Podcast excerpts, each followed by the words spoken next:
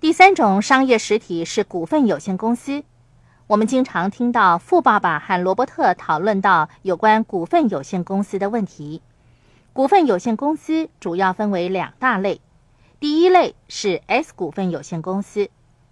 S 股份有限公司跟合伙企业一样，也是一个流过实体。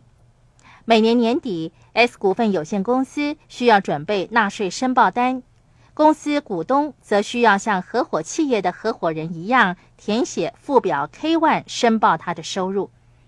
合伙企业有合伙人，股份有限公司则有股东。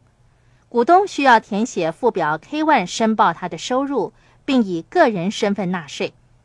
S 股份有限公司是一个流过实体，它的收入通过投资回报的形式，进而转为股东的利润。鉴于每个州的税收政策或税率有所不同。有关税务的问题，我建议你请教你居住地区的税务顾问。还记得我说过，营业薪资税是一项颇为神秘的税收吗？独资企业的持有人需要缴付营业薪资税，有限合伙企业和一般合伙企业的普通合伙人也需要缴付营业薪资税。好消息来了，S 股份有限公司的股东是不需要缴付营业薪资税的。这正是大多数人选择 S 股份有限公司这种商业实体的原因。我相信，任何一名税务顾问都会向你推荐 S 股份有限公司。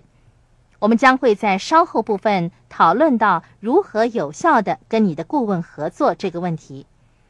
虽然 S 股份有限公司很受欢迎，可是它不是富爸爸所选用的经营实体。富爸爸选择的是 C 股份有限公司。C 股份有限公司和 S 股份有限公司两者之间是有点不同的。